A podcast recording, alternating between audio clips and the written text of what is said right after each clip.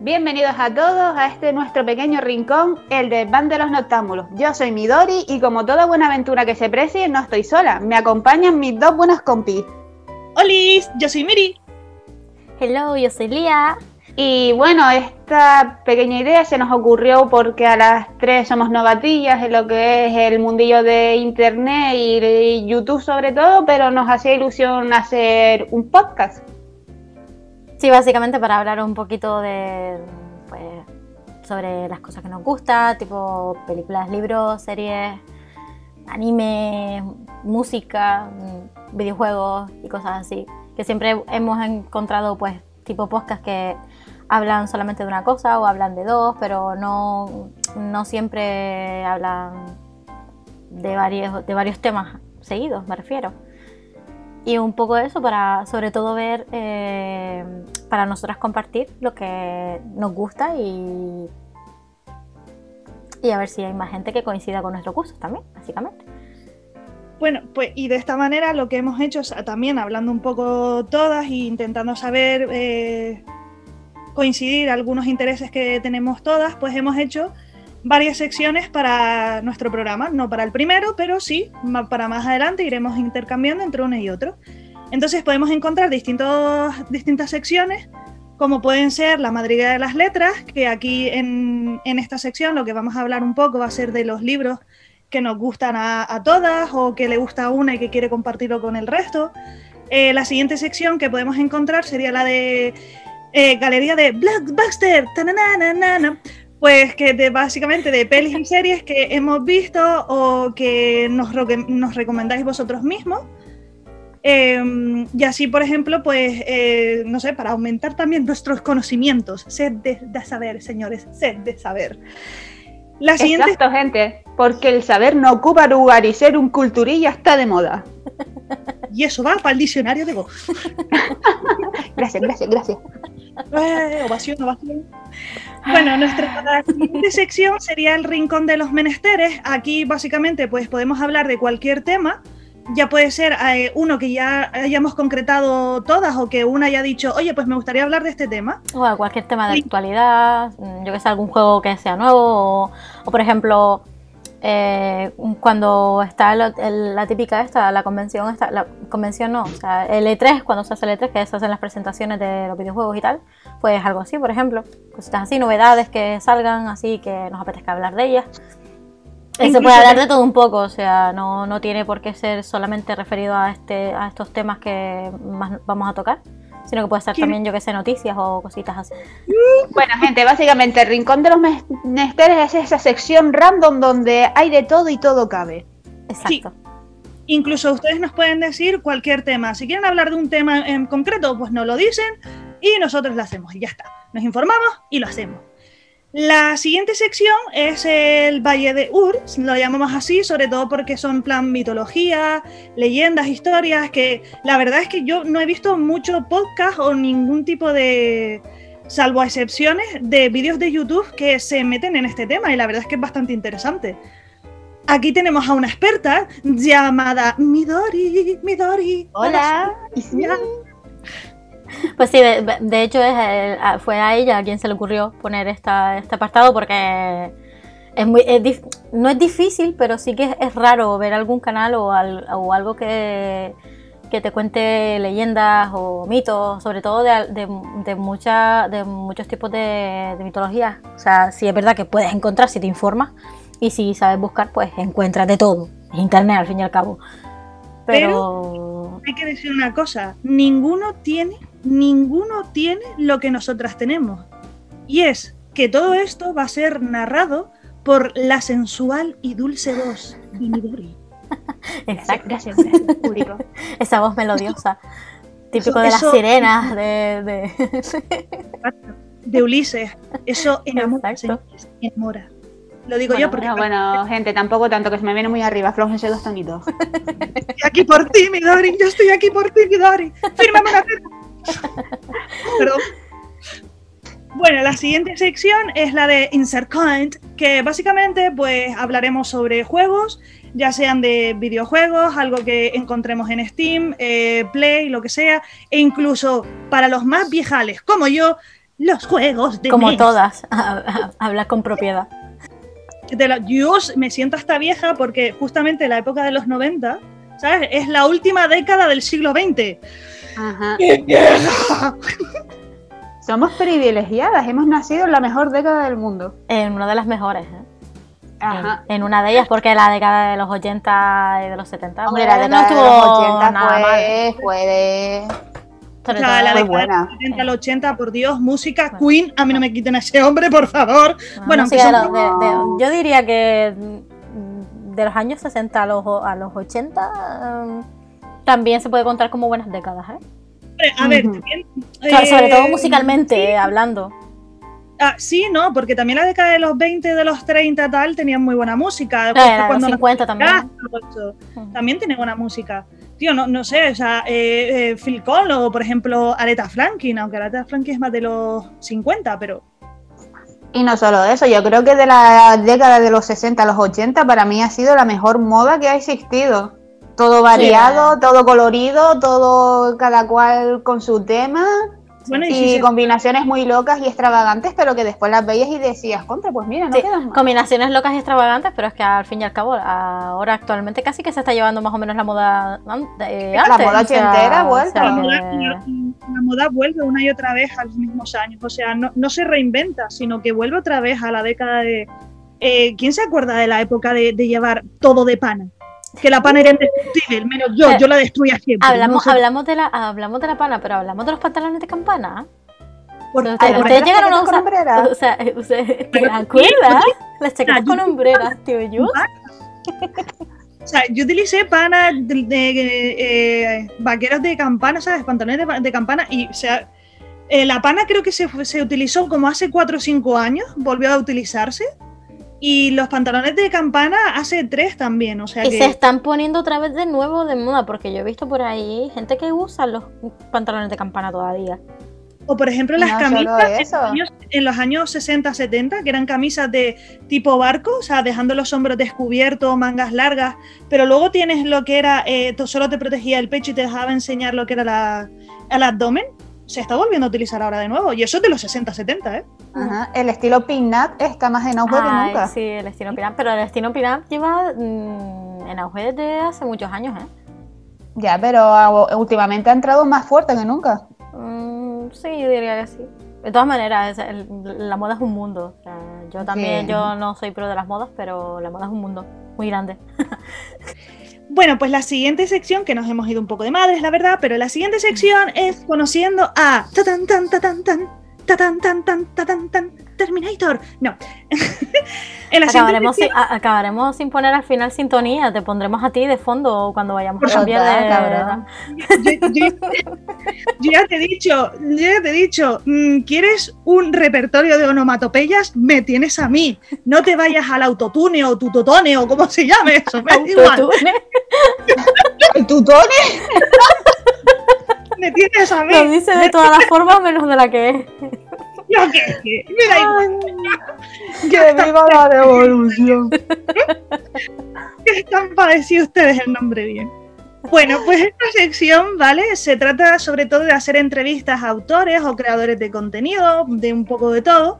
En este caso, los más las más versadas aquí pues serían Lía y Midori. Cada una de ellas podrá hablar de lo que a quien conozca, porque yo estoy solita.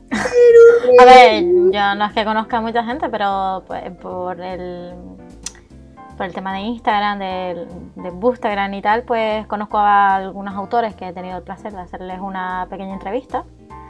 Y bueno, se me ocurrió la idea de hacer esto también mm, en el podcast. Y no sé, pienso que es una oportunidad, sobre todo para muchos otros autores, porque mm, he hecho algunas entrevistas a autores que todavía no son tan conocidos. Por ejemplo, he hecho entrevistas a un par de autoras canarias. Eh, le he hecho una entrevista también a una autora de la península mm, de Galicia, creo que es ella, pero vive en, la, vive en Andalucía, pero de Galicia, y que tampoco es que sea muy conocida. La verdad es que tienen buenas obras y merece la pena también leerlas, así que un poco para, también para varios autores que se dan a conocer y tal, aprovechen también esto. Un poquito. Bueno, y luego tendríamos eh, una sección que sería lo de consejitos del día. Señores, no equivocarse con los consejitos de la abuela, eso es otro tema. O sea, los consejitos de la abuela es como mantener todavía las bragas de paracaídas en su sitio. Los consejitos del día, pues pueden ser pues consejos de, de un poco de todo. Sobre todo para facilitar eh, al- algunos pasos, porque mucha gente pues se vuelve un poco loca buscando cómo puede hacer las cosas y al final es de una manera más sencilla. Pueden ser consejos, por ejemplo, de fotografía o, por ejemplo, de mm, belleza, moda, lo que sea. También puede ser, por ejemplo, eh, usos de la Coca-Cola, que por cierto, no sé si lo sabéis, pero la Coca-Cola tiene muchísimos usos, como por ejemplo quitar el óxido. Lo del, óxido, lo del óxido sí lo sabía, pero... Eh, Sí, el, el óxido es más conocido para la Coca-Cola. Y eso te lo, lo estáis metiendo en vena, cabrones. ven aquí, chute, chute. Pero, por ejemplo, para limpiar lo que es el fondo de los calderos cuando se quedan negros, también te sirve la Coca-Cola. Lo dejas ahí marinar, yo qué sé, 20 ¿En serio? minutitos. Sí, sí. Pues nada, Y para compraré una botella de Coca-Cola para limpiar los calderos. Pues nada, gente, ya saben, ahorren el amoníaco y lejía y vayan comprando Coca-Cola. A mí, a mí- a mí lo que me preocupa, eh, mm, Lía, ¿qué coño tienes en esas escaleras que tienes que echarle Coca-Cola? Escaleras no. Eh, calderos, ¿qué escalera? Tú dijiste escalera. Dije caldero. Ah, pues te entiendes. Bueno, pues aquí una sorda. Pues sí, un poquito. Ya más adelante me haréis conociendo porque yo a veces estoy sorda como una tapia. Será por la vejez. Algo así. Y por último tenemos una que yo creo que es la que a mí me gusta más y la que más tengo ganas, que mm, se llama Búscalo en Google, patrocinado por un efecto momento Midori. Que básicamente pues, puede ser una partísima mierda. corten, que puede ser básicamente pues un pasapalabra con el diccionario de nuestra queridísima Midori, porque esta que está aquí es la próxima Shakespeare española. Hombre, no sé si llego a ese level, pero sí, en momentos de inspiración puedo transformar por completo la RAE. Ya no solo el diccionario, sino la RAE al completo. Así que si en alguna ocasión escuchan alguna patujada o alguna palabra de mi boca que os deje en estado de escog, no os preocupéis, va intrínseco en mí. Por Viene Dios, de serie. yo voto a esta mujer para que gane un Nobel de literatura, tío. Un Nobel de literatura. Ay, ay, ay. Pues bueno, básicamente esa va a ser un poco la estructura de nuestro podcast, aunque es verdad que las secciones las vamos a ir cambiando para que sea muchísimo más ameno y no ten- tener que estar escuchando pues básicamente lo mismo una y otra vez. Y, esperamos sobre todo contar con la participación del público, o sea, si vosotros, nuestros noctámbulos, para que hacerlo más ameno y divertido y no solo hablar sobre nuestros gustos, sino pues imaginaos, alguien se despierta el lunes cocinillas, pues esta receta, pum, para el rincón de los menesteres. Pues el fin de pasado me leí un libro, pues pum, para el rincón de los libros y hablamos de ese libro que nos ha dicho nuestro querido noctámbulo o Sí, para, y todos tienen un huequito también. para eso tenemos también las redes sociales, o sea, las tendréis en la cajita de información. El... Tenéis nuestro correo electrónico por si nos queréis mandar algún correo, tendréis también nuestro Twitter y tendréis también los Instagram de cada una por si alguien, si alguien quiere hablarnos directamente o nos puede hablar a cualquiera de las tres, no pasa nada. Pero si tal más, pues directamente pues al correo o al Twitter. Ya. O por el comentario de aquí de, de YouTube, que también nos vamos a leer, que sin problema ninguno. Ya, eso como queréis. Y un poquito ahora, pues, mm, pues para no solamente dedicar este primer mm, capítulo a, hablar de lo que va a ser el podcast, sino un poquito más también, pues para que nos conozcamos un poquito más. Bueno, hablaremos un poquito también ahora de de nuestra de, de algunos de los mm, gustos que compartimos. O sea, cada una a lo mejor va a nombrar un libro, una serie, una película y algo más mm, que les guste y lo comentaremos un poquito. Y ya pues daremos por finalizado el, capítulo, hablando un poquito sobre lo que será el siguiente. Así que, ¿quién quiere empezar? ¿La mayor, quizás? ¿Midori? Muchas gracias por el piropo, querida Lía. Yo también te quiero. ¡Toda la boca! He escuchado, escuch- sin querer escuchar un zas en toda la boca o son cosas mías. Lo has dicho tú. En fin, lo llevo bien, a mí los años no me pesan. Sí que sí. Di que sí. ¡Contraataque! Y estamos en un partido de tenis, señores. ¿El partido de tenis de qué? A mí tampoco me pesan los años. ¿Qué quieres que te diga? Estamos en la Ahora me- flor de la vida, ninguna nos pesa.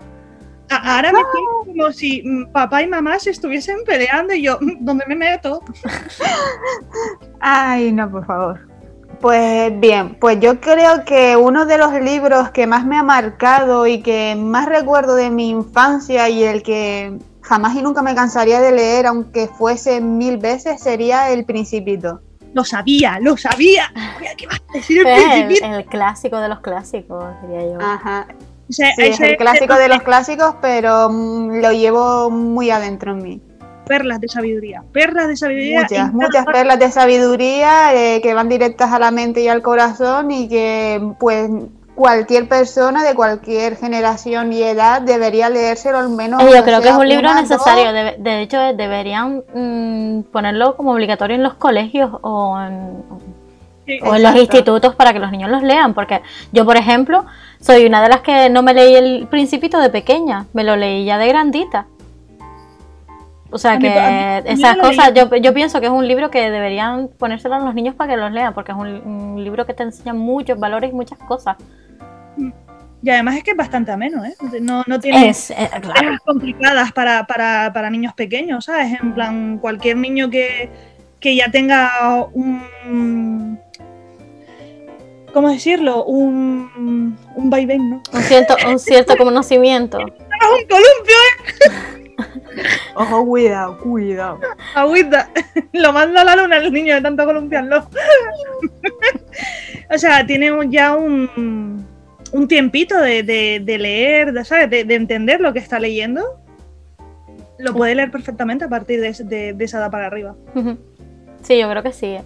Mm, La verdad es que yo eh, sigo pensando eso, que debería ser una lectura no obligatoria, pero, Pero sí sí necesaria, pero sí necesaria, porque no sé, yo es que No, te digo, yo- o sea, yo- yo me leí ese libro ya de grandita y fue como, joder, pues me hubiese gustado leerlo de más pequeñita, se, se entiende también.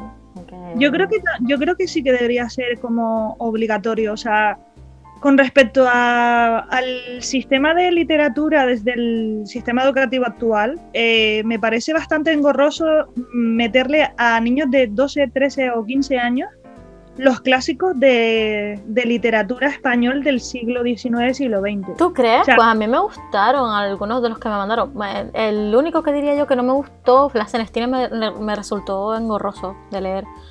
Pero, Pero, por por ejemplo, Bodas de Sangre, eh, yo es que No, también soy, soy muy de clásicos, o sea, a mí me gustan mucho los Lorca- clásicos. Es que, a ver, Lorca era totalmente, o sea, es que Lorca era totalmente distinto. Lorca creo que era el único que ponía la pauta, era el, el único que sobresalía, por así decirlo, porque era fresco, era nuevo.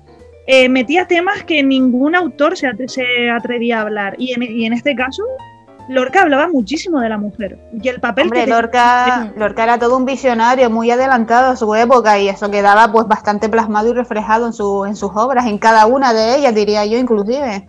Exacto, pero por ejemplo, o sea, yo no le pondría eh, a un niño de 12 años a que se lea a Machado. Por Dios, es que te dan ganas de, de, de, de, por favor, que negro la vida. Es Date y cuenta que tam- eh, eh, eh, al fin y al cabo, para la edad de ya cuando la gente, cuando los niños están en el instituto, ya no son niños, ya son adolescentes, ya tienen ya que tener cierto conocimiento.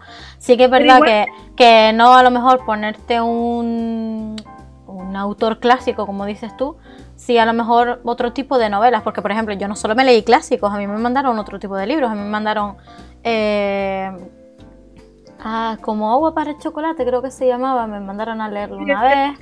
Eso estaba muy bien, la verdad. A mí me gustó bastante ese libro. Mm, había otro que creo que lo tengo por aquí. es- No, no lo tengo. Pero era también que hablaba sobre una chica maltratada, eh, que la maltrataba a su pareja, era mm, súper triste, pero era en plan como para público adolescente. Y yo diría eso, que, que sí, algunos clásicos son importantes. Yo qué sé, yo por ejemplo, eh, algún clásico de Shakespeare, alguna novela de Shakespeare, o sea, un- no sé.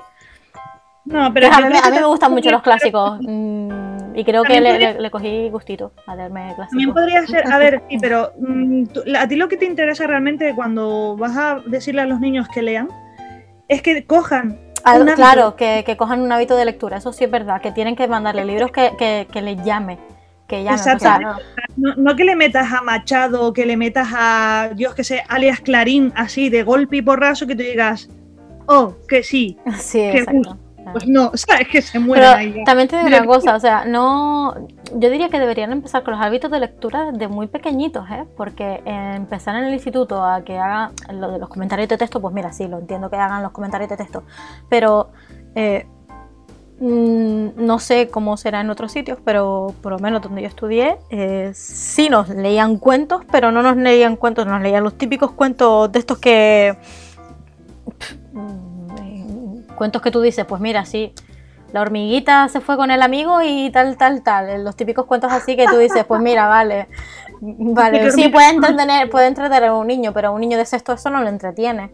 O un niño de No. cuarto de primaria no lo entretiene. O sea, yo qué sé, pues por ejemplo, el, Principito creo yo que sería un buen libro para que un niño de sexto de primaria lo leyera, de quinto o de cuarto. Sí, pues, perfectamente. No sé, a ver. También es verdad que hay que cambiar muchas cosas y lo del hábito de lectura obviamente tiene que, que empezar en casa, pero claro, si por X o por A no se puede, pues también es verdad que se apoyan bastante en el sistema educativo y si no genera ese hábito ya desde pequeños, pues entonces claro, tienes personas que pues no les interesa la lectura y se pierden mundos básicamente. De todas sea, maneras, ¿qué hoy, hoy en día ya. Pero digo ¿qué que más- el tema de los libros ya está sobrevalorado, creo. Por desgracia. Yo, yo creo que jamás en la vida creo que en la palabra escrita va a estar sobrevalorada. Eh, Jamás. sobre- sobrevalorada, no, infravalorada, perdón, me equivoqué. Infravalorada. Infravalorada. infravalorada. Que me refiero que eh, ya no todo el mundo.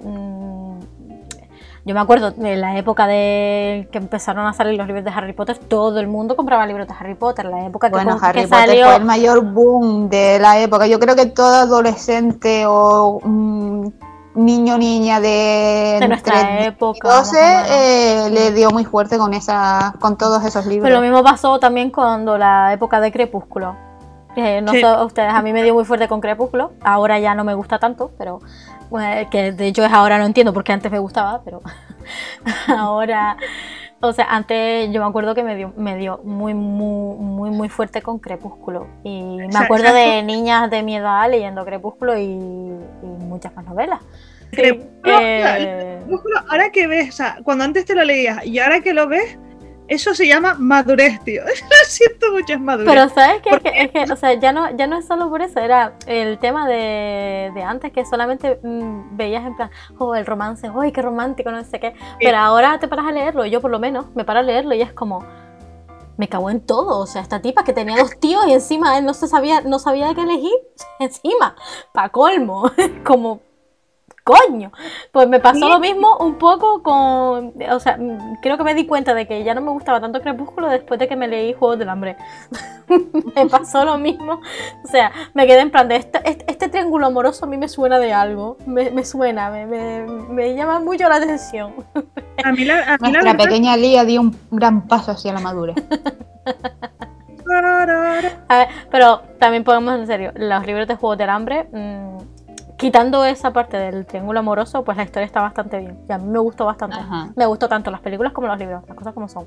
Yo, por ejemplo, no sé qué decirte. A mí la verdad es que eh, últimamente están saliendo bastantes libros que tenemos a protagonistas femeninas, eh, que claro, la- su apariencia básicamente es que son fuertes, son decididas, son valientes, pero hay, co- hay cosas que, por ejemplo, a mí- no entiendo por qué están ahí en ese tipo de personajes, ¿vale? O sea, pero a mí, por ejemplo, eh, me pasó, por ejemplo, con, con Bella Swan, que es la protagonista de Crepúsculo, que era muy indecisa en muchísimas cosas, pero cosas que tenía delante que era como, está clarísimo. Pero en el caso, en el caso de Bella no es, no es, por ejemplo, como en el caso de Katniss como protagonista. O sea, estamos hablando de que eh, Bella tenía ese problema de que era muy indecisa y que, y que para mi cuenta Bella, mm, eh, no sé, no tenía...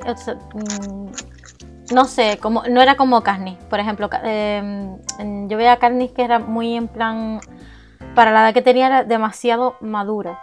Y date cuenta que Carney cuidaba de su hermana y también se veía obligada casi que a cuidar de su madre también. Por el problema que tenía la madre. Pero, pero es que las circunstancias de Carney y de Bella eran totalmente diferentes. Completamente diferentes. tuvo que dejar de ser niña. O sea, básicamente. A ver, hay que tener también una cosa eh, clara, o sea, esta es nuestra opinión de esos personajes. Sí, claro. pueden tener otro distinto. ¿Vale? O sea, mi opinión es esta.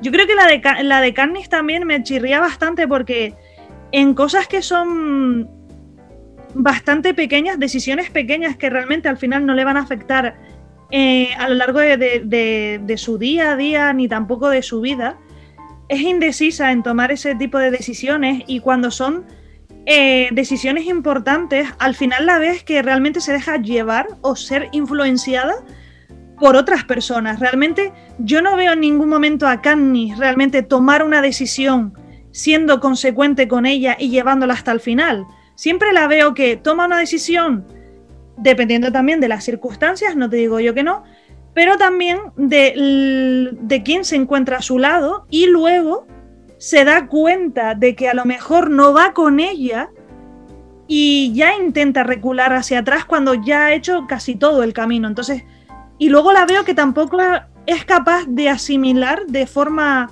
normal, por así decirlo, sino que tarda bastante eh, las consecuencias de las decisiones que ella ha tomado. Pero al fin y al cabo, date cuenta de que muchas de las, de las cosas que le ocurrían a Candy eh, no tenían que ver con ella ni con sus decisiones. O sea, la, muchas de la, Ahora no me acuerdo de cuando me leí los libros, pero mm, hace poco me volví a ver las pelis.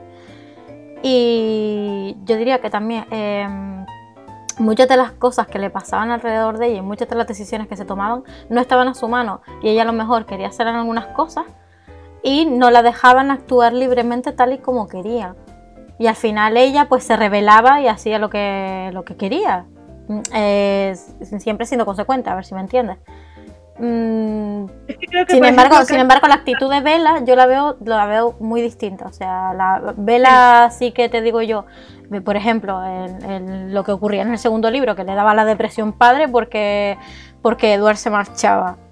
Y se cogió, o sea, se, se, se pegó meses y meses largos de depresión Mm, que hasta que no vino Jacob y la sacó de la casa, pues ella no supo cómo salir de ese sitio. O sea, dejó de hablar con sus amigos, dejó prácticamente de hablar con todo el mundo, que, que no se relacionaba ni siquiera con su padre. Era como, vale, yo puedo entender que, esté pasando por eso, que sí, que era un adolescente que está pasando por eso, pero yo qué sé.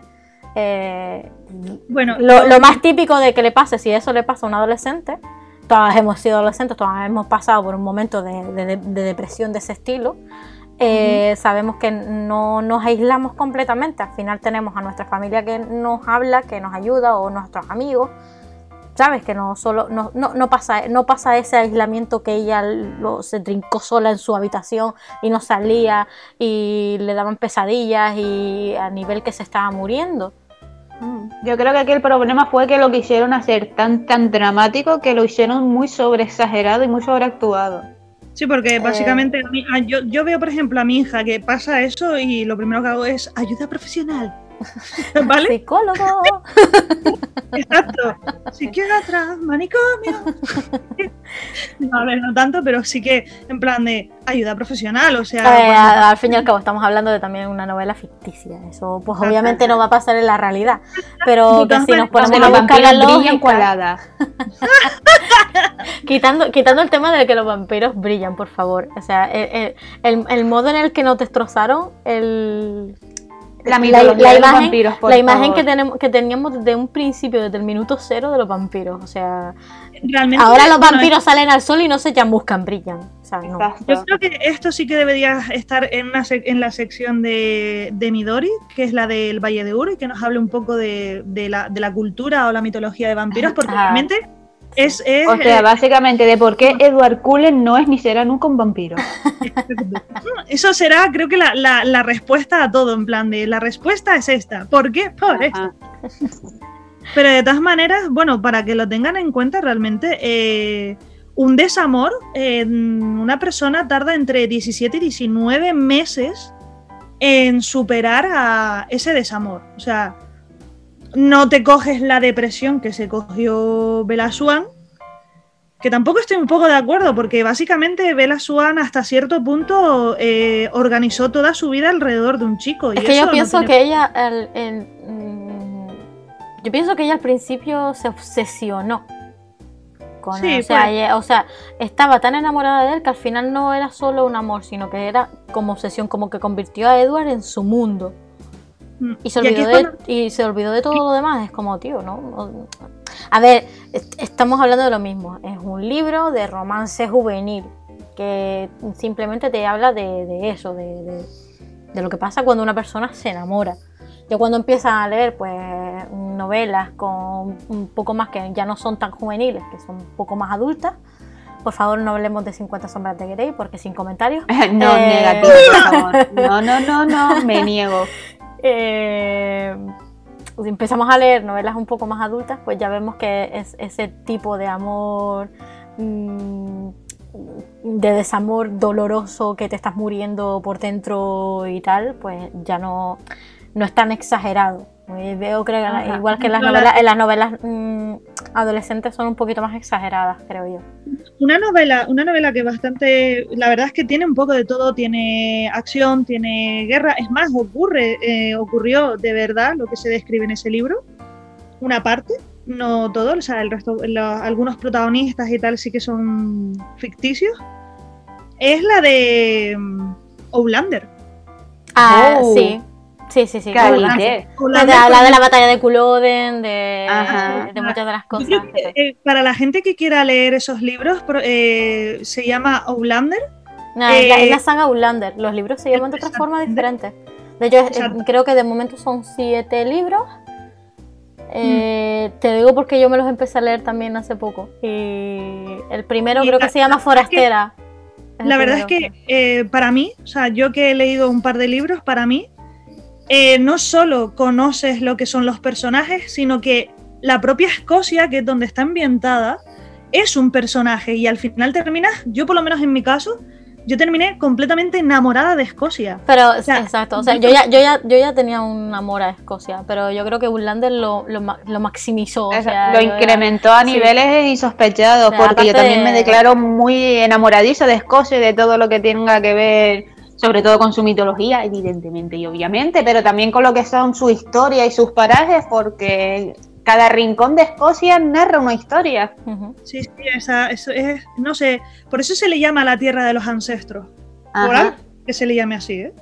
Pero tiene una, una muy bonita historia, o sea, obviamente es una historia de, de- de poder, de territorio, de guerras, pero también Hay tiene un poco más. de todo. Hay un poco Tiene de todo. Es, es algo que no sé, pero tiene magia, tiene algo que te engancha, igual que por ejemplo pasa con Irlanda o con otros países, por ejemplo Rumanía. Rumanía tiene una, una mitología, una historia muy rica, sobre todo los que son países de- del este, que nosotros lo vemos un poco como muy fríos, muy cerrados y tal, pero realmente su historia es bastante rica. Eh, no solo en mitología, sino también en, en literatura, en, en personas, en, en- Bueno, culinariamente no sé. Hay algunos platos que no me gustaron, lo siento mucho, pero... Pero, por ejemplo, no sé, a ver, o sea, mm, así a voz de pronto, eh, Rusia, por ejemplo, tiene una mitología que es desconocida, un poco desconocida, pero Rusia, bueno, a ver, Rusia tiene ahora mismo el cristianismo ortodoxo, pero antes del cristianismo ortodoxo tenía una cultura bastante mezclada entre los nórdicos, pero también tenía su propia cultura, pero también venía un poco mezclada con, con lo que es actualmente pues Alemania, Estonia, Letonia, Bulgaria. Y también, por ejemplo, pues a mí una cosa que me encanta de Rusia es eh, la- las dinastías de reyes, los zares y zarinas que tenían Oh. ellos. Me parece algo, a mí me- lo siento mucho, pero me encanta. Y también la historia de Rusia, que parece muy deprimente, eh, y que muchos rusos, mucha gente dicen, o sea, yo no estoy de acuerdo, pero dicen que son muy cerrados, pero es que yo creo que empiezas a entender a las personas que viven en ese país cuando empiezas a comprender y a leer la historia que ellos han tenido, porque ha sido una historia bastante dura y básicamente se han tenido que, que sacar las castañas del fuego ellos solos y encima en el sitio donde están, porque estar allí precisamente no es como estar en un campo lleno de flores todo bonito, ¿no? Ahí hace mucho frío, señores, mucho. Bueno, yo supongo que un poco como todos, ¿no? En todos lados han vivido cosas tristes y cosas graves. España no es tampoco... no se queda atrás, o sea, exacto, o sea, la historia de España también tiene muchas cosas tristes. Y a mí es que yo cuando, por ejemplo, antes hablando de Outlander, a mí pues me, gusta muchísimo la historia que tiene Outlander y sobre todo la fuerza que transmitían los, antiguos escoceses y los, y los actuales escoceses también, las cosas como son. Del, tema de cómo lucharon contra los ingleses sin rendirse, aunque al final mm, salieron perdiendo, por desgracia. Y, todo lo que, o sea, o sea con, con Outlander lo que descubres un poco más sobre esto la historia. Y no solo descubres parte de la historia de Escocia, descubres también parte de la historia de, Inglaterra y de Estados Unidos. Porque la, por ejemplo, yo, yo, porque llevo la, llevo la, la, serie, la llevo casi al día. Pero en las últimas temporadas están en Estados Unidos y te habla un poco de lo del tema de las colonizaciones, el tema de los indios y todo eso. Y, es súper y súper interesante, la verdad. No solo, no, solo aprendes cosas de Escocia, aprendes cosas de, de otros lugares que son bastante interesantes. Bueno, Lía, tu libro favorito. A ver, cuéntanos, queremos saber. Complicado. Mm, si tuviese que elegir uno, seguramente sería El Castillo Ambulante. Oh. oh. No sé, o sea, mm, eh, mm, yo no sabía que existía ese libro hasta que después de investigar el tema de la película de Estudio Ghibli cuando salió me saltó que estaba basado en la novela de, Diana. Diana Wynne Jones. Eso, siempre se me olvidan los apellidos. Diana Wynne Jones. y, y me encanta. Me encanta, sobre todo porque al leer la novela te das cuenta de que no tiene nada que ver con la peli, como siempre. Pero eso sí, no voy a desprestigiar la película porque para mí la película es preciosa y me encanta y es una de mis favoritas de Estudio Ghibli, las cosas como son. Y, pero es que el, libro es maravilloso. El, libro y la saga, porque es una saga de tres libros. Pero si, si, tengo que elegir uno solo, el Castillo Ambulante. Bueno, por, si lo quieren saber, eh, como ha dicho Lía, es una trilogía eh, que consta de El Castillo Ambulante es el primero, El Castillo en el Aire es el segundo y el tercero es el, La Casa de los Mil Pasillos. Ahora está la, ahora mm, Creo que es la editorial Nocturna la que ha sacado, eh, la que ha, vuelto a, hacer ediciones de, estas novelas. Es una edición súper bonita, de hecho. ahora yo que tengo las antiguas, ahora quiero tener las nuevas porque son muy, bonitas. y me encantan. Creo que, creo que es editorial Nocturna, no estoy segura. Bueno, pero Sí, es Nocturna Editoriales, sí. Vale. Así que eso, yo. Yo lo recomiendo mucho. Si a la gente le gusta si les gusta, si les ha gustado la película de Estudio Ghibli, yo recomiendo encarecidamente que se lean el libro porque es maravilloso. Y a mí me encantó. Y además es muy divertido.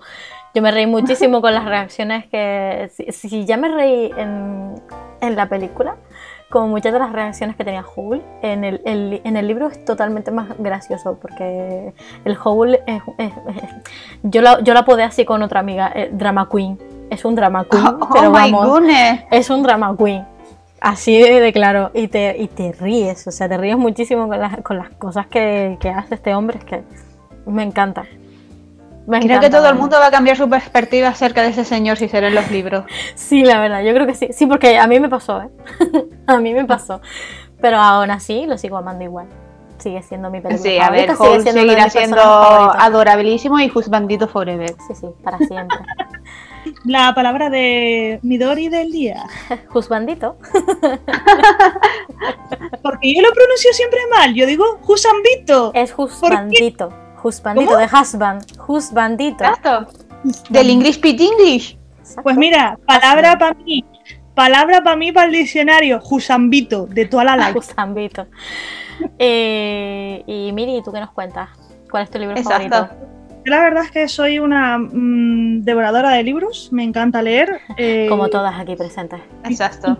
Siempre que tengo tiempo leo, o sea, da igual lo que sea, incluso hasta el manual de cómo se utiliza la vitrocerámica de mi casa. Esa también. No, Porque esa, esa vitrocerámica es. No es coña, esa vitrocerámica es, es, es chunga, ¿eh? Tiene muchas funciones que yo no sabía que tenía. Pues me leía hasta en las instrucciones y yo, ah, para esto sirve este botoncito. Un poco así. Pero eh, la que sí que es verdad que me estoy volviendo a leer, ya es que me estoy releyendo muchos libros, pero la que sí que me estoy volviendo a leer y la que, por favor, por favor, se lo pido por favor al escritor que saque ya la Creo que tercera ya sé cuál es. que me está matando. Creo que todas sabemos lo que es. Exactamente, es de eh, nuestro queridísimo escritor Patrick Rufus, Ajá, o como ajá. yo llamo nuestro Ajá, queridísimo. Rothfuss, creo que. Rothfuss, creo que. No sé. no me voy a dar Bueno, aquí tiene un apellido complicado de pronunciar el caballero. Más No, el no, nombre del yo- viento, ¿no? Ah, Yo Exacto. invento las cosas. Bueno, una cosa que van a aprender es que yo a veces me invento los nombres, los apellidos y para mí se llama Mr. Rufus. Al carajo. Lo siento por él. Pero es pues la, la saga de, del Matarreyes, que estoy empezando Ajá. otra vez a leerme el nombre del viento. Eh, tengo el segundo libro, que también es el de El temor de un hombre sabio, que para mí tiene frases muy bonitas. Eh, creo que es en el, El temor del hombre sabio, tiene una leyenda muy bonita con respecto a la luna, que recomendado que se lean estos libros, por favor pero que se tomen su tiempo, porque este autor todavía no ha sacado la tercera parte, que en teoría se llama Las puertas de, las puertas de piedra. Y creo que todo el mundo estamos esperando en su casa, ¿sabes? En la puerta de su casa, con, con yo qué sé, metralletas, hoz y antorchas. La Si gente, se quejaba, la gente que se quejaba del autor de. De Juego de, de Juego de Tronos. No, no, no, no. Este, Sí. este hombre No, lo ha no. superado con creces. Con Yo muchas creces, diría yo. Yo creo que George Martin lo ha sacado de este, ¿eh? O sea, eso lo de... Aprendió, ¿no? Aprendió de él. Del maestro salió el pupilo. Exacto, exacto, porque si no. Pero sí, no, la verdad es que me gusta mucho la historia de, de Goff. Me. es un ¿Cómo buen escribe, libro, una buena saga. cómo escribe Patrick? Me parece. No es típico de los autores, es bastante más fresco, es bastante más ameno. eh. Para los libros de los del, que son, que, que creo que el primero, no sé, creo que tiene 867 páginas y el segundo tiene casi 900. Pero realmente tú, tú empiezas a leer y no te das cuenta de que sigues leyendo y leyendo y leyendo, porque te mete totalmente en la historia. O sea, para él es más importante la historia de realmente a cómo se describe, porque otro autor que a mí me encanta, ya ese señor ha muerto y su hijo también, que es Tolkien. Ah, Tolkien. Eh, me- Oh, me, he leído Siempre en nuestros corazones. me he leído todos sus libros y la verdad es que de Tolkien destaco su inmensa imaginación, la verdad.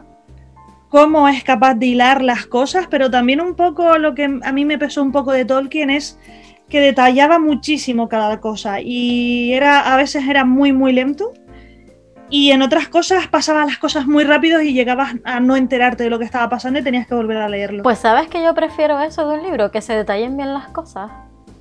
O sea, sí, pero tampoco Nivel, a ver, a ver, no, no, no nivel en plan de que pase un gato y me detalles al gato. Nivel que yo qué sé, pues que me expliquen bien las cosas para que se puedan entender bien. O sea, mm, porque yo me he leído libros que mm, te dicen, pues esto pasó así y ala, y no te explican nada, ni te detallan nada, ni te entran en tal. Y muchas de las veces pues te quedas en te quedas con la incógnita de, coño, yo pues yo quería saber más de este personaje o yo quería saber más de la historia de este personaje. Me, ¿Sabes? Como que te quedas con un mal sabor de boca a pesar de que te haya gustado el libro. Pues yo creo que me decantaría más bien por algo intermedio. Mm, Adoro una buena descriptiva y también una buena narrativa, pero que no haga mucho hincapié, que a lo mejor incluso me deje algo a mi imaginación, que deje volar un poco mi mente acerca de ese personaje o de ese paisaje. Pues ese, ese es Patrick, básicamente. Es algo intermedio. Sí. Lo hace bastante bien, la verdad. Y te cuenta las cosas bastante bien. Y las leyendas que él se inventa en su libro están muy bien logradas, ¿eh? Están muy bien que tú dices, pues oye, esto podría haber sido también de, de nuestros antepasados, de decir, como por ejemplo los griegos y su mitología griega. Pues totalmente. Pues la verdad, y no es mi único libro favorito, tengo muchos, pero eso Ah, ya bueno. será para adelante, ¿eh? La, la, Como todo. intermina- la interminable lista. Exacto, Sí, la interminable sí, yo me lista paro- de los libros fantásticos. Si yo me paro a hablar de libros favoritos, pues igual no terminamos aquí hoy. O sea, No. Se queda. Bueno, pues mm, hablemos un poco. A ver, mm, Midori, que Sí. ¿alguna serie favorita que tengas? Pues con, uf, con respecto a series, mm, ahí me pillas un poco. Tendría que irme de nuevo a mi infancia. En aquel martes lluvioso. Que donde olía y tristeza. En aquel martes lluvioso donde olía medalla tristeza, pues yo, yo creo que series así en concreto ninguna, pero siempre me han apasionado los detectives y las series policíacas.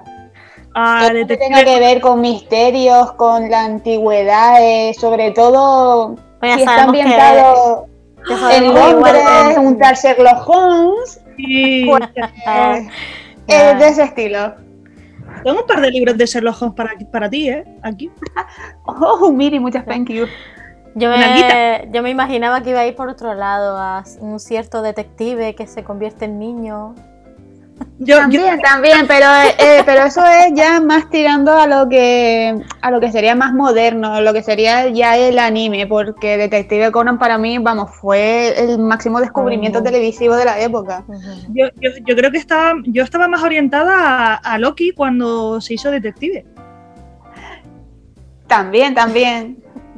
Esa, esa, esa serie también mítica, ese manga de Detective, Detective Loki, el misterioso Loki, pues también fue uno con el que tuve un enganche bastante fuerte.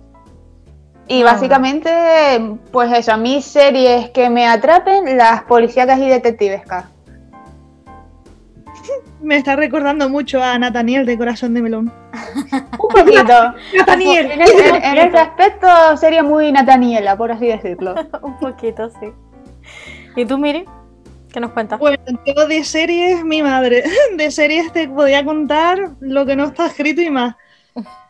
Pero así, así que me guste, que yo haya dicho, "Uf, esta serie la veo una y otra vez. Pues tengo varias, sinceramente. Tengo varias. Obviamente, o sea, lo siento, tengo que apelar a lo clásico. Eh, Friends.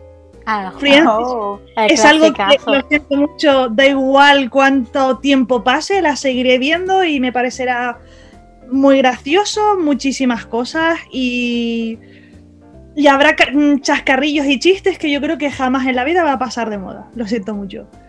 Friends a mí me encanta, o sea, es una pasada, me encanta eh, todo, toda la serie en sí. Y creo que mi personaje favorito de Friends, pues no sé, cada uno tiene cada cosa, pero a la que más recuerdo con cariño seguramente sería a, a Phoebe. Phoebe, ¿Por qué no me sorprende? Phoebe, es Porque que, se parece no- todo a ella igual. Tal vez. Dios mío, oye, que yo no voy sacando por ahí vuestros malos espíritus, ¿eh? Poco te falta. Eso, eso lo hace Phoebe, yo no.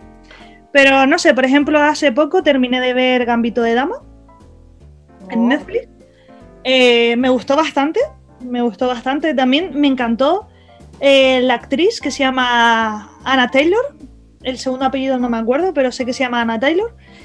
Eh, me gustó mucho la actriz aquí. Aquí la vi, no sé, por, o sea, la he visto en, en otro, en otras series, como por ejemplo Los Nuevos Mutantes, pero en esta serie sí que la he visto como muy hermosa. Yo creo que también puede ser por el peinado, por el estilo del peinado, el color del pelo, que lo tiene pelirrojo, y por la vestimenta, pero también lo ha hecho bastante bien, ha sido bastante creíble. Que yo es que cuando se trata de cine, pues soy bastante crítica en muchísimas cosas. Pero la serie de Gambito de Dama me ha gustado mucho. Ahora, por ejemplo, de animes, eh, la que estoy viendo es la de, de God of High School y Ah. la de Jujutsu Kaisen, creo que se llama. Ah, Jujutsu Kaisen. Esa, O sea, Jujutsu. Kaisen es súper- es- es- a mí me encanta. Y de hecho Sí, sí. La, la- la he parado de ver porque la llevaba casi al día, pero la he parado de ver porque eh, me, he llevado las- me, me- me- he llevado un spoiler y dije, bueno, pues Uy, ya que qué raro, nuestra spoiler, pequeña Lía sacando su queer. voy a, voy a, a parar y voy a dejar que avance un poquito y ya me la veré toda junta porque es, es un seriote. es un gran seriote. La Yo verdad. sinceramente, como solo la están sacando ahora mismo, yo por- porque lo tengo por Crunchyroll, la, Ajá. la, la están sacando los viernes, pues la verdad es que estoy esperando básicamente a que pasen dos semanas para por lo menos decir, puedo ver un capítulo más, puedo Sí. ver un capítulo más, y no decir, oh, Por ya eso- tengo Por eso, ver". estoy, por eso estoy yo dejándola, porque yo soy de las que si me deja, pues me lo como en un día. Y, y no me Uy. gusta la sensación de tener que esperar. Así Oh, que básicamente yo- pues espero. No, ¿Has visto la de The God of the eh, High School? Sé, sé cuál es, sé de qué va, pero no la he visto. Deberías verla. Están todos los capítulos, son 13 Ujú, y la primera temporada está. Y la verdad es que a mí me ha encantado, sinceramente. Me está encantando. Voy creo que por el episodio 7. Y hace dos días me metí el atracón de ver eh, del episodio 1 al 5 porque era como, pero quiero saber más, pero quiero saber más. Así. De animes, bueno, mm, yo puedo decir que para rescatar, o sea, un poco para seguir el hilo de, de Midori, eh, sí, Judy. Ah, yo. Fue eh, ¡Oh! fue Pues una- sí, Judy. una que me marcó mucho, ¿eh? Fue como, todavía tengo en la cabeza el opening, es una pasada, Ah. es una pasada. La verdad es que es muy buen anime, tiene de todo, tiene aventura, tiene romance, tiene historia, Drama. tiene mitología, muchísimo drama, evidentemente, el drama es muy importante. ¿eh? Drama, mucho drama. Es, es dra- dramático todo. Nosotras antes hablando de dramas adolescentes, pues, yo- eh, pues Fusigi Yugi un poco también.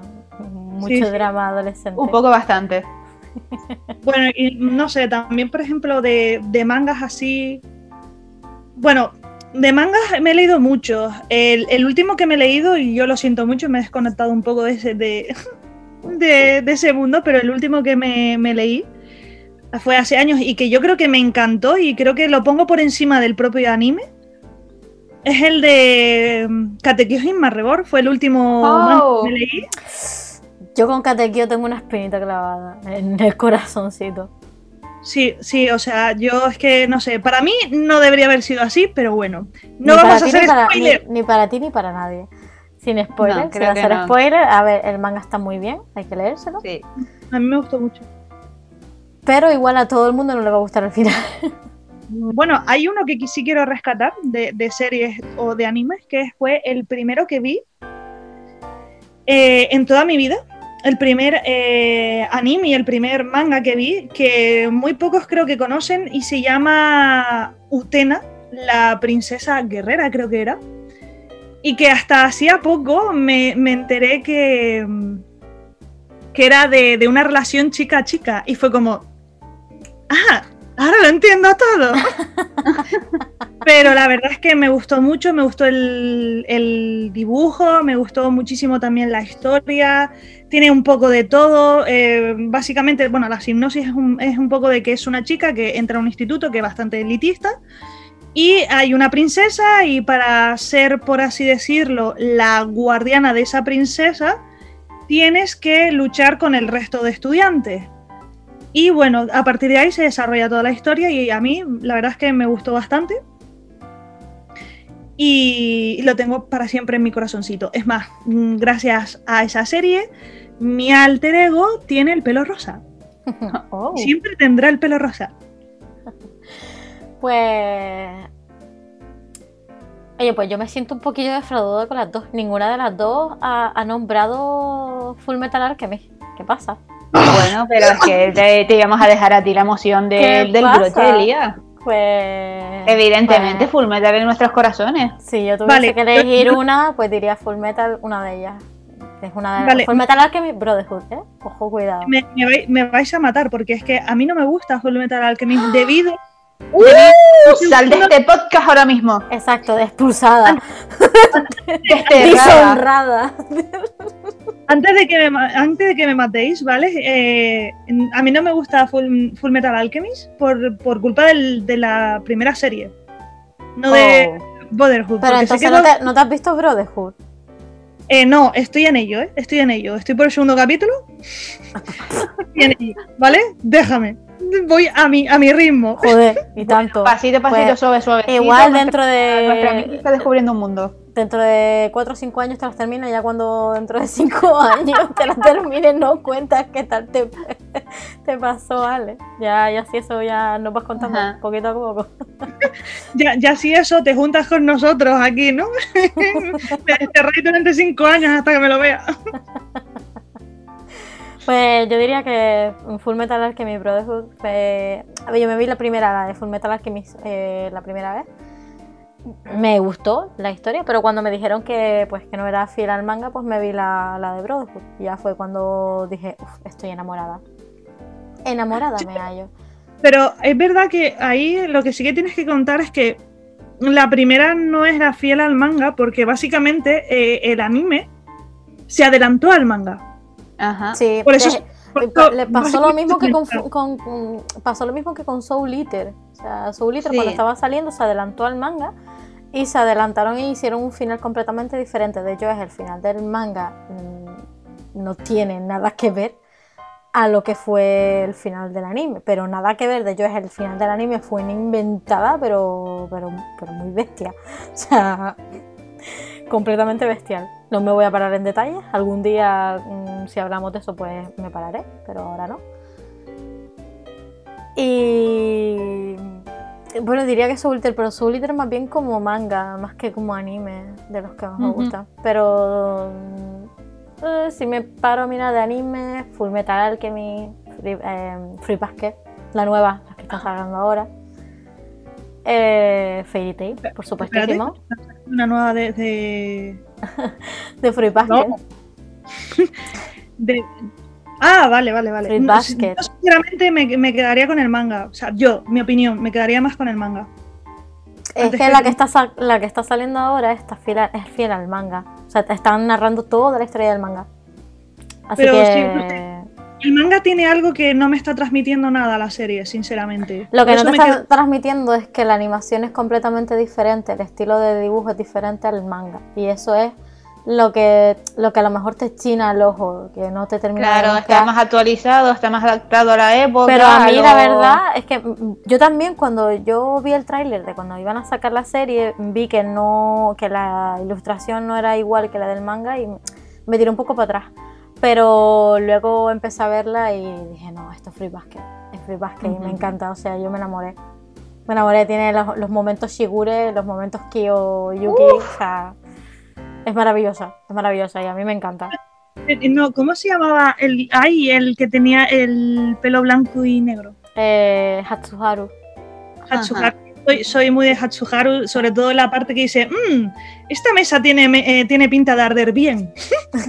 esta parte me encantó. se, pone- se volvía en modo Black Haru, sí. Se, armaba muy tarde. En plan A de- Suharu y su tripolaridad, por favor. Es que me encantó porque era como, esta mesa tiene pinta de arder bien. Y Yuki, creo que otro más, no me acuerdo quién era, decía en plan de, no, no. Se creo. Creo que era Kyo el que. Bueno, estaba fijo. Estaba fijo discutiendo Kyo y, y, y. Siempre peleando. Cuando Haru le daba la venada, claro. Pero sí, Full Metal Alchemy, Fairy Tail, sobre todo. Nanatsu no Taisai, también me gusta mucho. Outlander, también mm, fuera parte de- del anime un poco. La verdad es que, mm, bueno, ya después, pues una de las que yo diría que nunca me cansaría de ver y de hecho a día de hoy sigo viéndola siempre que puedo es House. Pues me encantan las series de médicos, pues que un Good Doctor, de, de Good Doctor, también me parece una serie increíble. y pues lo- nada, lo- Lo bueno que tienen bastante varias series eh, es la, la música, porque la música también ayuda. Uf, la banda sonora. Sí, las bandas sonoras atrapan, o sea, cuando una historia es medianamente mala o realmente muy mala y no termina de atraparte, eh, siempre la banda sonora eh, es la que te termina dejando pegada a la pantalla. Hablamos que de- muchas de las de hay muchas ocasiones en las que la banda sonora es realmente la que salva a la peli o a la serie. ¿eh? Exacto. Bueno, también, también hay que decir que eh, básicamente son las bandas sonoras las que te, te sacan esos sentimientos en los momentos adecuados, en los que te tienes que sentir eh, triste o los que tienes que sentirte eufórico y alegre. Sí. Básicamente es gracias a las bandas sonoras. Que Claro, la banda sonora es la que marca realmente la pauta El y el ritmo, ritmo que de- lleva la serie o la película. Ajá. o sea, Es la que te va marcando el tiempo. Sí, la verdad es que sí. Es que eh, si, si tienen oportunidad, bueno, ahora con, con la pandemia y tal, bueno, es un poco complicado, pero cuando ya esté abierto todo y vayan al cine o incluso viendo una peli, eh, vuelvan a verla y presten un poquito más de atención a la música y verán que es la música que compagina por completo con el con, Hombre, con el pero movimiento. Para eso, para eso está hecha. Para, para que. Yo, es que yo, No, no ya, no, ya no concibo ir al cine y no prestarle atención a una banda sonora de una película. Creo Eh, que ya no me te creas porque hay, hay muchas películas que utilizan mal ese tipo de, de sonidos y por eso nos chirría tanto muchas veces la- las películas. Y es porque lo que falla ahí realmente no es la película en sí, sino el mal uso que se le ha dado al sonido. En los Bueno, momentos que tienen Bueno, que... eh, los ya, ya hay películas malas de por sí, o sea, no, no vamos a echarle solo la culpa al sonido. No. Touché. Sí, sí, la verdad es que, pero bueno, de bandas sonoras, no sé, o sea, de, de música en sí, pues, ¿qué nos dices, Midori? ¿Qué te gusta a ti de, de música? Aparte de bandas sonoras. Bueno, sabemos que las bandas sonoras para Lía son el primer Sí, las bandas sonoras para nuestra liga son sagradas. Sí, sí. Sí, sí, sí. Pero para ti, Midori, Pues a mí me gustan las, mm, las canciones, sobre todo que cuentan una historia. Por eso yo creo que tengo un fuerte enganche a lo que es la música pop. Porque a mí, para mí, la- una gran mayoría de las músicas pop eh, cuentan historias mm, que les han surgido a sus, a sus cantautores o a personas cercanas a ellos. Y además que tienen ritmos bastante fluidos y un poco bailongos. Y me, me atrapan, me atrapan muchísimo. no está mal. O sea que, bueno, ya acabamos de ver que Midori es completamente de los 90. que en los 90 es cuando triunfó todo el pop. Todo. Exacto. sigue- Sigo pensando que es el mejor pop que he escuchado, la verdad.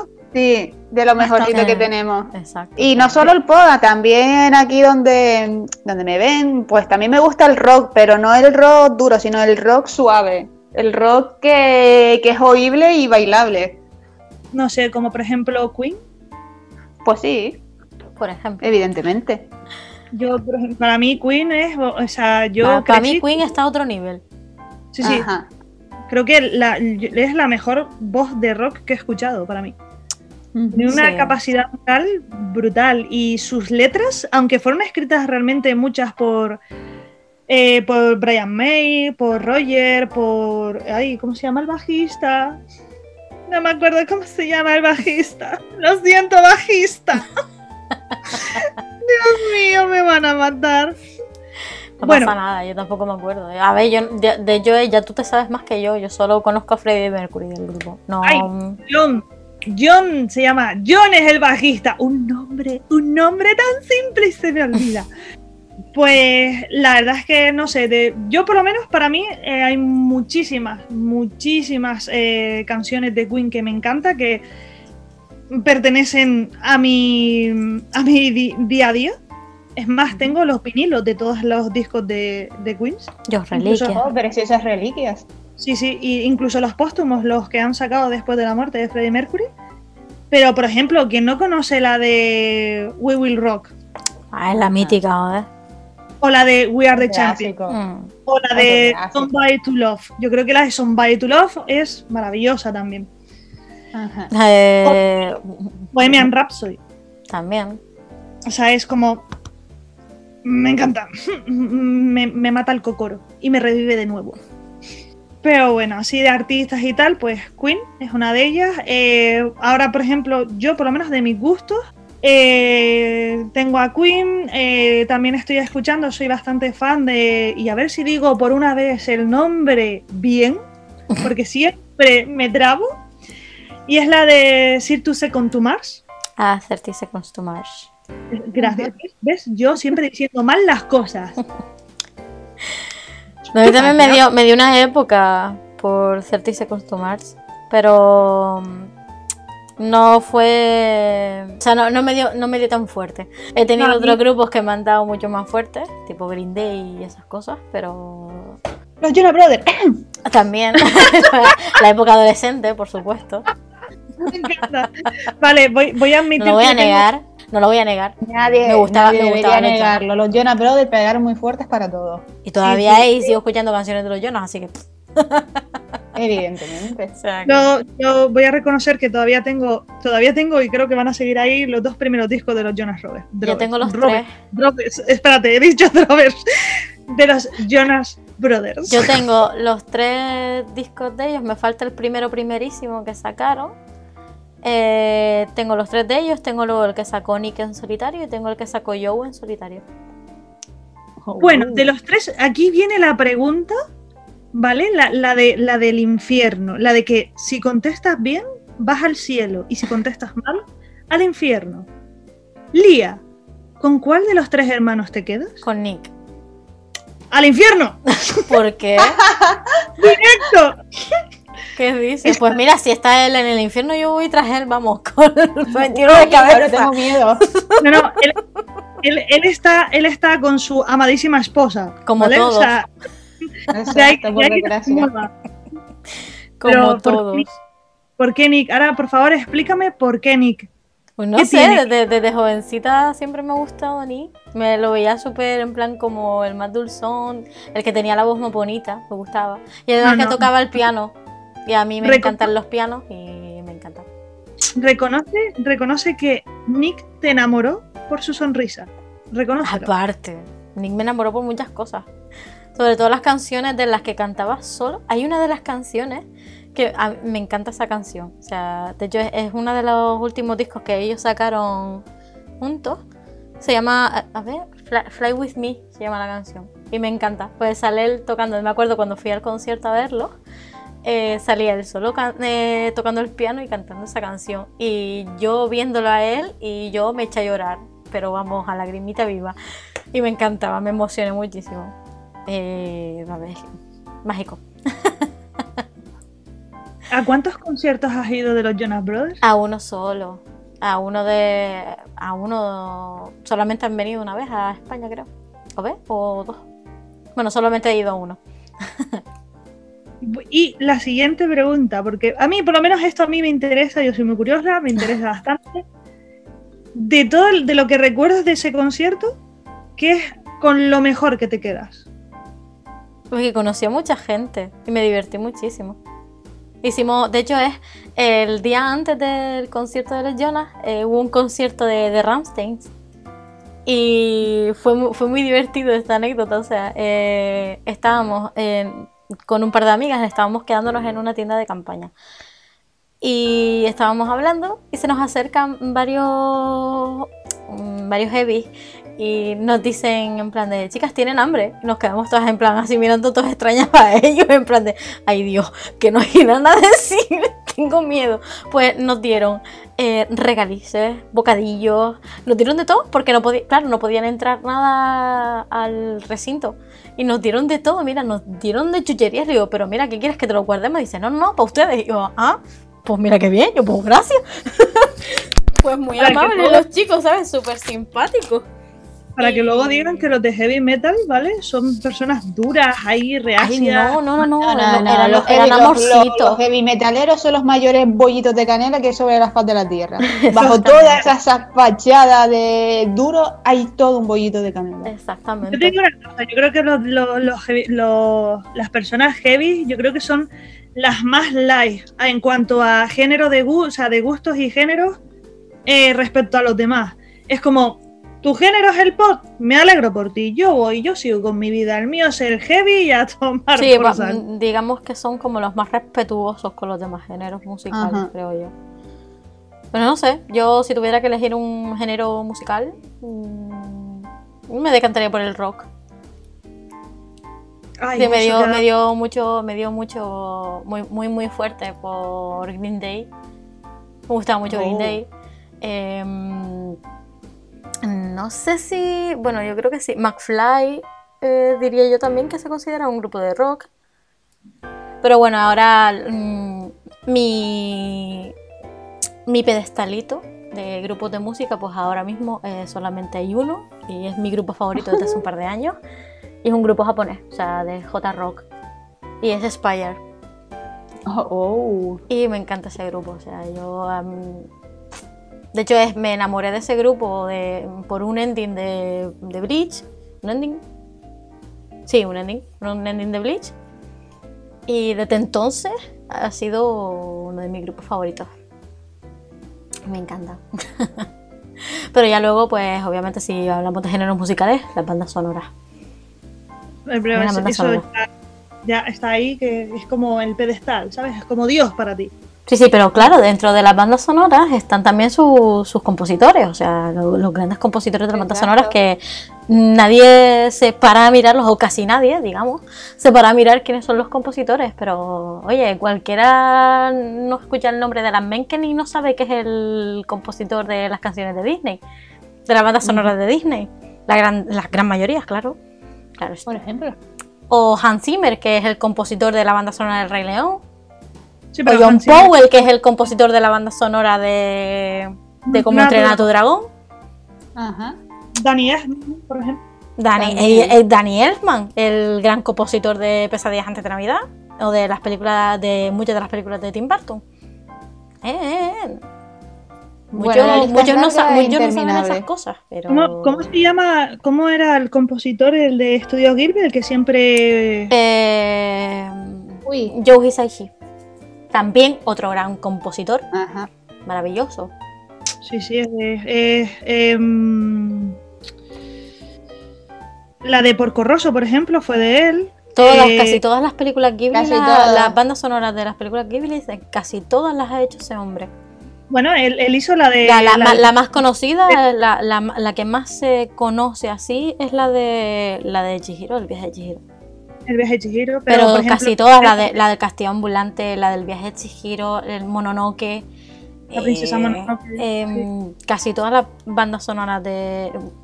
Creo que la única, una de las únicas que no he tocado, mm, la de Arrietty, no sé si la hizo él. Sé que Cecil Corbel eh, participó en la banda sonora, que es la chica que canta de fondo las canciones. Pero no sé si. No sé si Joe Hisaishi también participó. La de Ponyo también es de él. Totoro. Exactamente. Ay, pero yo con Poño me todavía me estoy quedando con lo de Poño, Poño. Ponyo, ¿sabes? Ponyo. Por favor, con todas las preciosidades que hay dentro de esa película, ¿de ¿realmente se quedaron con la canción de la niña pez? No, Es- tío, o sea, es- son bonitas. lo siento, es pegadiza, es como. Pero es igual que la de Totoro. Exacto, pero es que esa, esa película, la de Ponyo, estaba hecha realmente o sea, para niños pequeños. Igual que la de Porque- contra joder. Si tú escuchas esa letra, ¿vale? Te enseña cosas. Me siento una niña pequeña ahora mismo. Pero es que esa letra te enseña cosas. Por eso se- es tan pegadiza. ¿Vale? Porque ah, yo, eso es verdad. Voy a reconocer que ahora mismo en mi cabeza solo está la de Poño, Poño, es la niña pez. Y ahí se acaba. Para mí, ahí se acaba. Ah, pues Sigue. yo, bueno, yo, yo la escucho en japonés, así que la puedo contar en japonés. al- al- algún trocito. Pero lo eh, hagas, eh, lo- Ponyo, Totoro, que son súper pegadizas las canciones. Eh, las de Arrietty, las canciones de Arrietty son muy bonitas también.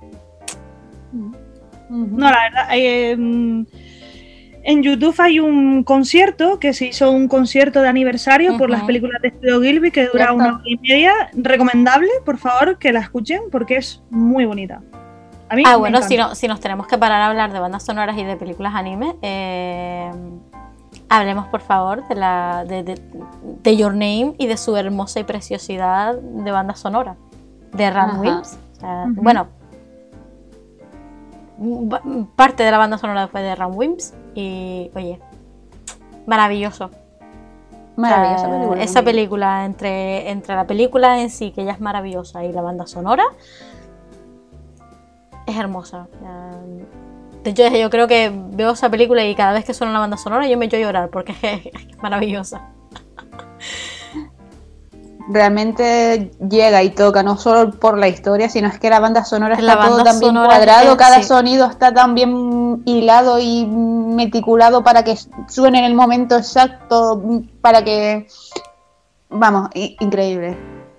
esa banda sonora es, es una, de, mm, una de las mejores mm, bandas sonoras que he escuchado. Mira que mm, he escuchado muchísimas bandas sonoras y para mí hay bandas sonoras que son intocables para siempre. Pero Your Name, cuando la escuché, se volvió una de las bandas sonoras que para mí son intocables, o sea, me encantan. Maravilloso. Hay muchas, ¿eh? hay, hay, hay muchas bandas sonoras y bueno, vamos a ir descubriendo poco a poco. O sea, algún día nos pararemos eh, a hablar de eso, seguramente en algún podcast, seguro. seguro. Yo, yo encantada de la vida, ¿eh? Idem. Yo encantada de la vida. No, ahora que, que estoy, bueno, estoy recordando, pero me gustaría porque ahora también tengo curiosidad de saber si Midori también ha ido a algún concierto y de quién ha ido al concierto. Pues conciertos, la verdad es que muchos, muchos no he ido. Pero así el que, el que te haya marcado. Pues recuerdo que no hace, hace un par de añitos hubo un concierto aquí en, la, en Las Palmas que trajeron a diferentes grupos rockeros y poperos, era un popurrí de todo un poco Mm. y estuvo bastante bien, la verdad. ¿Te acuerdas de alguno de, de, de alguno de, del grupo o algo así? O sea, en plan de algún grupo de rock o de pop que había salido en ese concierto. Uf, es que eran, eran demasiados y hubo ahí un popurrí muy grande. Eran como unos siete u ocho y Puede todos ser de los típicos que puede ser de los típicos conciertitos estos que hacen con varios grupos noobs. Exacto. Había de, había de todo, de, de todo un poco había. Bueno, tú eres, tú eres muy curioso con nosotras, pero ¿y tú has ido a algún concierto que te haya marcado? Exacto, exacto, Miri, suelta prenda. No, no, he ido a muchos, muchos conciertos. Creo que el último fue hace eh, tres años, fue en Barcelona. Y fue precisamente de. este- Uy, no me sale el nombre ahora. Oh, por favor. Irte un segundo más. No sé Ah. por qué me sale con esa voz. Pero bueno. Fue un concierto que la anécdota fue bastante graciosa. Fue como en plan de. Oh, un concierto de los que a mí me gustan, de su nuevo disco. Me acabo de golpear con el dedo en todo el ojo. duele. No se golpeen con el dedo en el ojo, porque duele. Y dije en plan de, quiero ir. Quiero ir y mm, no miré bien el calendario, ¿vale? Eh, claro, el- el- había un concierto que era un sábado eh, y era en Barcelona. Y resulta que no miré bien el calendario y es que el día anterior había uno, era en Bilbao. Yo en ese momento vivía en Vigo y Bilbao lo tenía más cerca. Y era como, me siento estúpida. Ay, monger. Fue un poco así. Y al final, pues fui con una amiga y le dije en plan de, oye, mira, ¿te apetece ir a un concierto, tal? Y me dijo, sí, claro, ¿de quién? Y yo, mira, es de este grupo, es en Barcelona. Y me dijo, ah, mira, yo nunca he querido visitar, eh, nunca he visitado Barcelona, perdón. Y yo en plan, de, ah, Barcelona no está tan bien, no sé, no sé, no sé por qué no me gusta Barcelona, no lo sé. Perdón por, por, por el que sea catalán aquí, lo siento mucho. o barcelonés, lo siento mucho, pero no sé qué tiene, pero bueno. Y me dijo en plan de, bueno, pues a mí me gustaría ver Barcelona. Y dije, vale, pues nos vamos cuatro días. Aparte del concierto, nos vamos cuatro días. Fue como, ah, ok. Y fui, me, me encantó, eh, vi varias cosas de, de Barcelona, nos llovió encima. Eh, me pasé básicamente mm, cuatro horas buscando las, ram- las ramblas hasta saber que estaban las ramblas y fue como, uh, esto creo El que... IQ de la tarde. Exacto, fue como, "Mm, me siento tonta. fue como, "Mm, ¿por- ¿por qué tengo esta edad, esta inteligencia y por qué me pasan estas cosas para sentirme más tonta? Pero bueno, pero sí, me divertí bastante, me quedé ronca, como suele pasar siempre en todos Ajá. los conciertos que voy. Sí. Terminé totalmente ronca, pero creo que uno de los conciertos que también me gustó muchísimo eh, fue un concierto de... Y no me matéis. Fue de, de música clásica. Que te vamos a matar. Ojalá yo ir a un concierto de música clásica.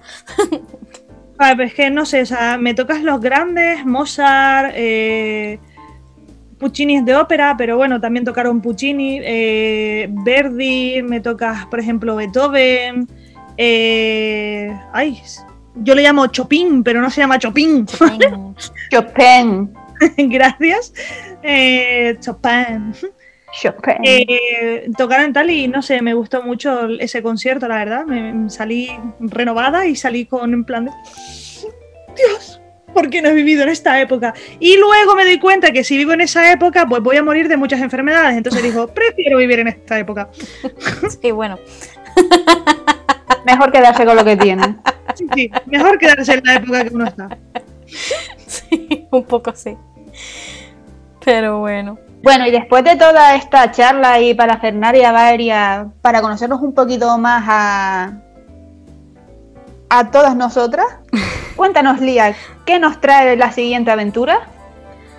Pues en- a partir de la- del siguiente programa lo- mm, haremos un especial en Navidad. Que lo más probable es que a partir de, de la, de la próxima semana pues empecemos a hablar ya de, de cositas navideñas, de, de películas, de series, de libros que eh, puedes leer en. Navidad y esas cositas. O hablaremos también de tradiciones y que eso que va a empezar una especial de Navidad. Todo Navidad. No te saco aquí la pandereta porque. ¡buf! No dónde la tengo. Porque no la tengo, porque si tuviese pandereta me pondría a tocar la pandereta también. Pues me encantan. Y tampoco tengo cascabel. Mentira, tengo cascabeles y tengo una campana. ¿Quieres que te toque la campana? Bueno, Miri, en otra ocasión tal vez. Recordarles entonces a todos nuestros noctámbulos que a partir del siguiente capítulo se pongan alegres, creativos y festivos porque es momento de Navidad. Navidad, Quería mi Navidad. campana. Yo quería mi campana. Pues nada más, por hoy nos despedimos. Acordaos de darle un like si os ha gustado, compartirlo con vuestros amigos y también queréis que mm, tienen los mismitos gustos que vamos a compartir aquí en este podcast. Darle un comentario también, que tampoco cuesta nada. Y mm, nos vemos en el próximo programa. Adiosito grande. Adiós. Chao. Hasta el próximo día.